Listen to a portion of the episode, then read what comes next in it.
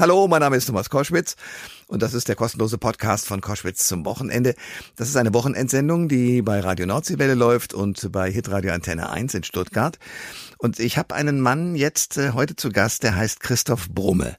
Der ist Schriftsteller und er schreibt vor allen Dingen Artikel für zum Beispiel die Neue Züricher Zeitung und hat weit bevor der Krieg in der Ukraine losging, der Einmarsch von äh, Wladimir Putins Truppen, gesagt, das wird passieren, seid vorsichtig.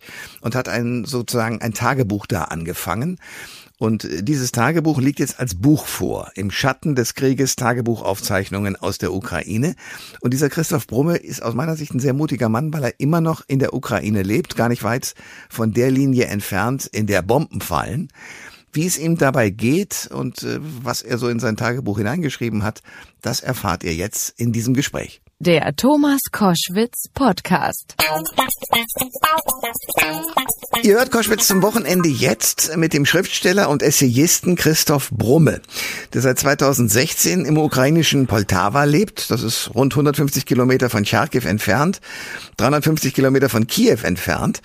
Und er hat trotz des Krieges beschlossen, einfach dort zu bleiben und über seine aktuellen Eindrücke ein wichtiges und gutes, wie ich finde, Buch veröffentlicht. Im Schatten des Krieges heißt dieses Buch.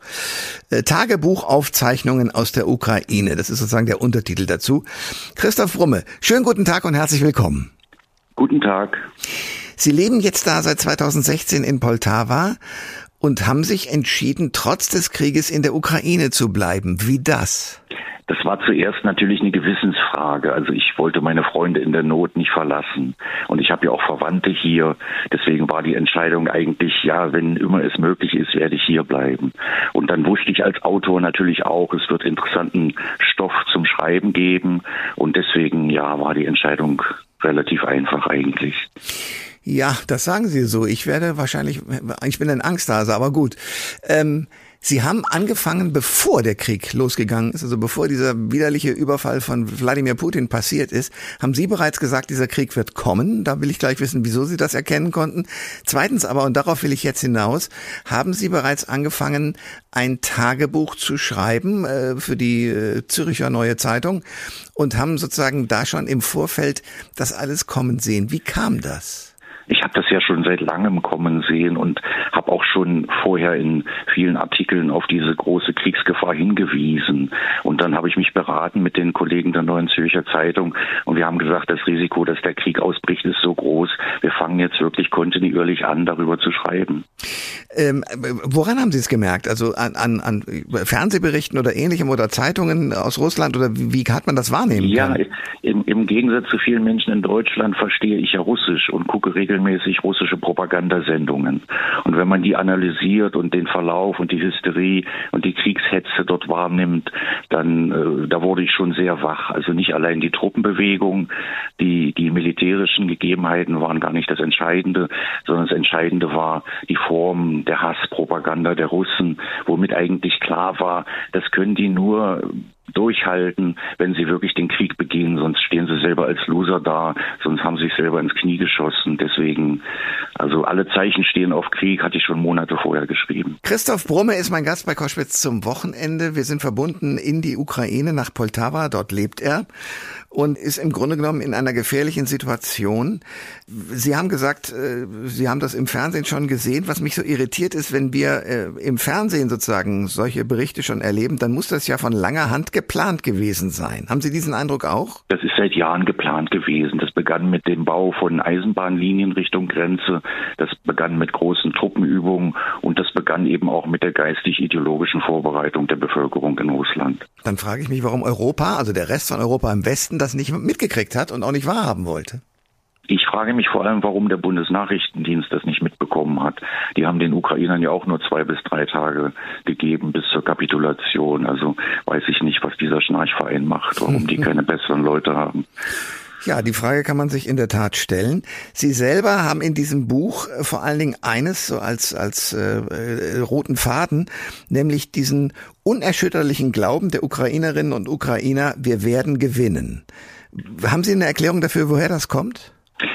Ja, natürlich. Die Ukrainer wissen, was passieren würde, wenn sie verlieren würden. Sie sehen ja, was in den besetzten Gebieten passiert, in Butscha. Natürlich werden die Russen stalinische Massenmorde veranstalten.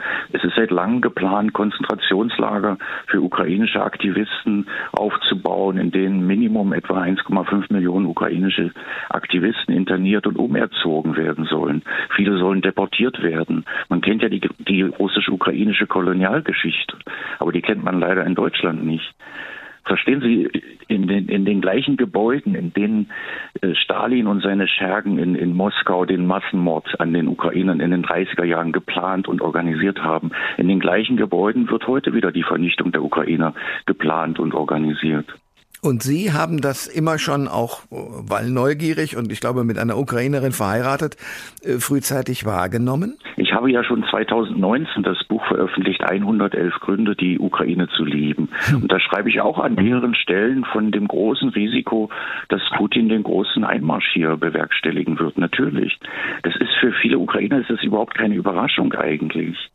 Christoph Brumme ist mein Gast bei Koschwitz zum Wochenende, Schriftsteller, Essayist, Züricher Neue Zeitung. Da hat er schon seine Tagebucheindrücke, die man jetzt eben als Buch äh, auch veröffentlicht, im Schatten des Krieges heißt es, nachlesen kann, geschrieben. Ähm, wie ist die aktuelle Situation jetzt im Moment? Wie erleben Sie die rund um Poltava und äh, in der Nähe von Charkiw? Genau, für uns ist natürlich erstmal das Entscheidende, was wird um Kharkiv herum passieren. Die Stadt ist ja nur etwa 120 Kilometer entfernt. Die Russen hatten ja schon vor Wochen versucht, die Stadt einzunehmen oder zu umzingeln. Und dann wären wir die nächste Nachbarstadt. Also die kürzeste Entfernung russischer Panzer zu unserer Stadt betrug etwa 50, 60 Kilometer. Hinzu kommt natürlich Raketenbeschuss. Nicht so oft, aber doch, es passiert. Und äh, hinzu kommt natürlich auch das Risiko, dass Luftlandetruppen herkommen. Das ist schwer einzuschätzen, wie groß dieses Risiko ist. Also natürlich muss man ständig sozusagen in banger Erwartung leben und jeder von uns hat Freunde und Bekannte an der Front und bekommt von dort auch regelmäßig Nachrichten und Berichte.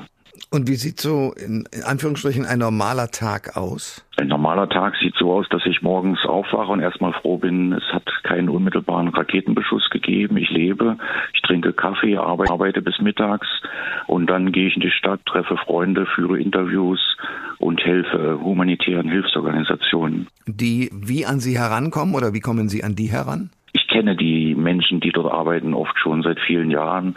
Und jetzt haben sich Kontakte ergeben, weitere nach Deutschland.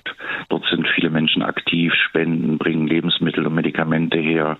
Und da bin ich so einer der, ja, ein, ein Rädchen sozusagen, Getriebe, einer der Organisatoren. Christoph Brumme ist äh, Schriftsteller und lebt in der Ukraine, ist mit einer Ukrainerin verheiratet und hat die ganzen Entwicklungen, die ausgelöst wurden durch Russland, schon viel frühzeitiger wahrgenommen als unsere Geheimdienste. In Ihrem Buch berichten Sie auch über ja quasi den Galgenhumor der Ukrainerinnen und Ukrainer in der aktuellen Situation. Hat Sie das anfangs erstaunt, dass in so einer Lage noch Witze gemacht werden? Also anfangs wurden relativ selten Witze gemacht. Inzwischen habe ich fast den Eindruck, es wird mehr gelacht als vor dem Krieg, weil man mit Humor natürlich auch ja, Furcht bannen kann. Also gestern haben wir zum Beispiel sehr gelacht über die Deutschen, die jetzt offenbar schon kriegsmüde sind vom Zuschauen. Hm. Und äh, wir, wir müssen hier kämpfen und man, man versucht natürlich die komischen Aspekte zu betonen. Ja. Äh, in der Tat, die Kriegsmüdigkeit geht so, dass man versucht, Ablenkungsprogramme zu machen und in den Medien möglichst wenig davon auszustrahlen, weil man genau diesen Eindruck hat. Ähm, überhaupt Deutschland. Der Ruf äh, der Deutschen ist in der Ukraine, glaube ich, im Moment nicht so doll, oder? Nicht so gut, nein, zu Recht. Also zu lange haben die Deutschen, hat die deutsche Industrie, die deutsche Politik mit den Russen gekungelt, die Ukrainer hintergangen und äh, äh, strategisches Denken ist in Deutschland offenbar wirklich unbekannt. Da ist Deutschland Kreisklasse, wie gesagt, der BND ist ein Schnarchverein. Also es fällt auf, dass die Deutschen ja sozusagen äh, auf einem moralischen Thron sitzen. Sie wissen, dass ihre Sicherheit von den USA gewährleistet ist. Sie mussten nie gegen einen Feind kämpfen, der sie vernichten will.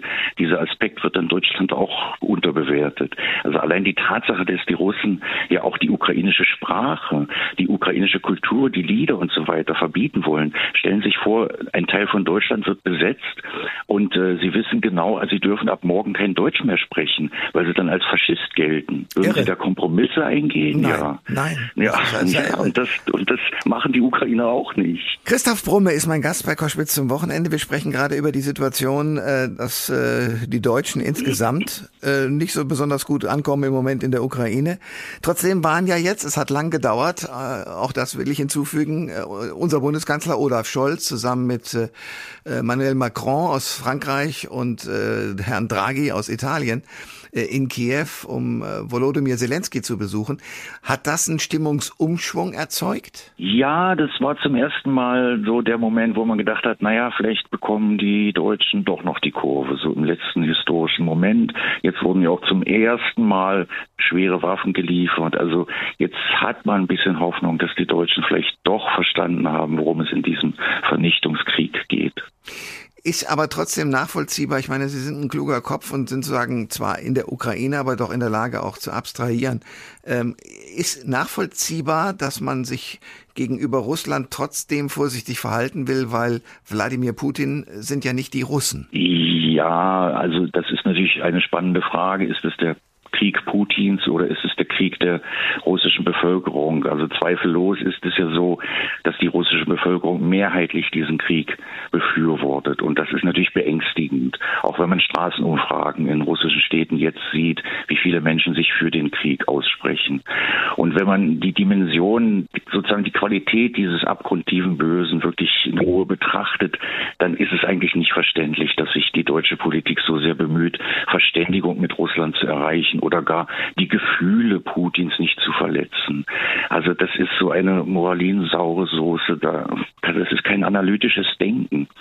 Ich sage immer, ich spiele gern Schach. Ich sage mal, jeder mittelmäßige Schachspieler in einem Schachverein analysiert kriegerische Situationen genauer als die deutsche Politik. Christoph Rumme ist mein Gast bei Koschwitz zum Wochenende. Er hat ein spannendes Buch geschrieben, Im Schatten des Krieges, das bereits vor Ausbruch des Krieges beginnt, als Tagebuchnotizen, weil man eben wie wir gerade gelernt haben, schon sehr frühzeitig sehen konnte, dass dieser Überfall auf die Ukraine passieren wird.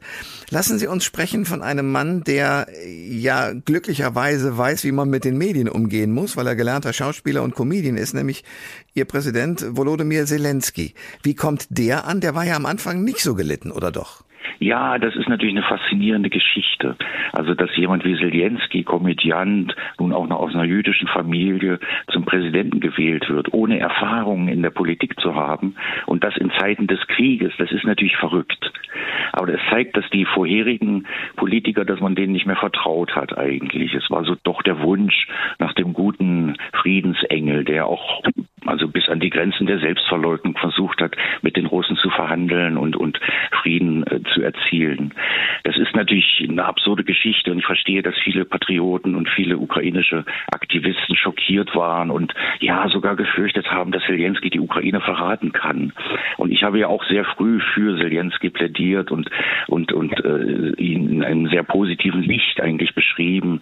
Auch aufgrund meiner Analysen war ich der Meinung, nein, natürlich ist es ein äh, heroischer Mensch und der wird seine Heimat nicht verraten. Also ich verstehe, dass es ein Komplex von oh, Irritation, die damit verbunden ist. Aber er wurde immer mit 73 Prozent der abgegebenen Stimmen gewählt. Also das äh, kann man nicht allein auf Populismus dann zurückführen. Da ist schon der Glaube verbunden, dass er einiges besser macht als sein Vorgänger Paraschenko, der ja auch ein sehr guter Präsident eigentlich war. Und jetzt, äh, nachdem er nun auch wirklich ja in, in, in jedem Parlament gesprochen hat, bei allen möglichen Gelegenheiten, sogar beim Filmfestival in Cannes und immer wieder dafür sorgt, dass man diese Ukraine und die Menschen dort und die, die schwierige Situation dort nicht vergisst. Wie kommt er jetzt an? Also er wird nicht wie im Ausland als Held bezeichnet oder Aha. gefeiert. Er, er macht einfach seinen Job. Er ist der Kapitän. Der Kapitän äh, verlässt, äh, wenn das Schiff sinkt, als letzter das, das Schiff. Und deswegen, äh, ja, ähm, man respektiert ihn. Es, er sagt das, was die Mehrheit der Menschen denkt. 90 Prozent der Ukrainer glauben ja, dass wir den Krieg gewinnen werden hier. Und 90 Prozent der Ukrainer glauben auch, dass sich die Ukraine in die richtige Richtung entwickelt. Und das alles sagt Zelensky auch mit sehr, sehr guten Beratern. Das sind ja viele Teams, die da zusammenarbeiten. Das ist der ja nicht alleine. Aber er macht seinen Job. Er wird nicht als Held gefeiert. Glauben Sie auch, dass die Ukraine gewinnen wird? Ja, ist die Frage, was man dann unter Sieg versteht. Also an und für sich bin ich der Meinung, dass der Krieg erst enden kann, wenn Russland militärisch besiegt ist und die russische Gesellschaft entputinisiert wird, so wie die deutsche Gesellschaft nach dem Dritten Reich entnazifiziert werden musste. Und meines Erachtens auch Russland als Feind der Menschheit unter internationale Verwaltungskontrolle gestellt werden müsste. Das ist natürlich utopisch, das ist faktisch nicht erreichbar. Deswegen das erste realistische Kriegsziel für die Ukrainer besteht ja darin, die Gebiete zurückzuerobern, die bis zum 24. Februar zur Ukraine gehörten, wobei es eben nicht in erster Linie darauf ankommt, das Land, das Territorium zu gewinnen, sondern die dort lebenden Menschen zu befreien, sie von dem Terrorregime der Russen zu befreien. Die ukrainischen Soldaten werden ja tatsächlich in den zurückeroberten Gebieten, das sind schon über 1000 Siedlungen und Dörfer, die inzwischen zurückerobert werden konnten, die werden ja wirklich freudig und mit Applaus und mit Brot und Salz begrüßt, im Gegensatz zu den Russen, die das für sich erhofft hatten. Christoph Brumme ist Schriftsteller, Essayist, äh, Zürcher Neue Zeitung zum Beispiel, da hat man äh, seine Tagebuchnotizen bereits vor dem Krieg äh, in der Ukraine lesen können und äh, jetzt gibt es das Ganze als Buch, im Schatten des Krieges heißt das. Sie haben schon mehrere Romane und Bücher geschrieben, 2010 zum Beispiel Der Honigdachs. Was ist ein Honigdachs? Ja, ein Honigdachs ist eigentlich ein Tier, ein sehr gefräßiges Tier, das also sich am liebsten alles einverleiben möchte. Und ich habe da eine gewisse Ähnlichkeit zu mir selber gesehen. Ich bin sehr neugierig, ich erkunde gern fremde Wirklichkeiten. Ich bin ja neunmal mit dem Fahrrad von Berlin nach Poltava gefahren, sechsmal an die Wolga nach Russland, immer allein. Und das, das ist so eine Lebensweise, die mir sehr gefällt. Keine Angst zu haben, keine Furcht zu haben, zu kämpfen, im Notfall auch Gift zu fressen, wenn es sein muss. Mhm. Und der Honigdachs ist aber ein, ein mutiges Tier, was wirklich also alles so ähnlich wie die Ukraine und Ukrainer sagt, ich, ich gewinne schon. Ist das so die, die Charaktereigenschaft? Ja, und er ist vor allem auch ein Genießer. Also nicht umsonst heißt er ja Honigdachs. Er liebt es ja Honig zu fressen. Also er weiß das Leben schon zu genießen. Wie ist Ihre Situation im Moment? Also sind Sie mit der Familie da zusammen oder sind Sie alleine in Poltava? Nein, das, das, das war die schwierigste Frage zu Anfang des Krieges. Mein Sohn war ja noch hier. Mein Sohn ist elf Jahre alt. Und ich dachte, ja, verdammt nochmal, wenigstens ihn muss ich außer Landes bringen. Ich kann ihn nicht sozusagen für beruflichen Ehrgeiz, kann ich nicht sein Leben riskieren. Und dann ist meine Frau mit ihm mit dem Zug über äh, die Slowakei nach Berlin gefahren und dort haben ihn Freunde aufgenommen. Gut, also der Teil ist sicher, aber Sie selber noch nicht. Deswegen, ja, wir werden das weiter mit Ihnen beobachten und danke zunächst mal sehr für dieses Gespräch, das wir heute führen konnten. Christoph Brumme mit dem Buch Im Schatten des Krieges. Danke sehr. Vielen Dank. Alle Informationen zur Sendung gibt es online auf thomas-koschwitz.de.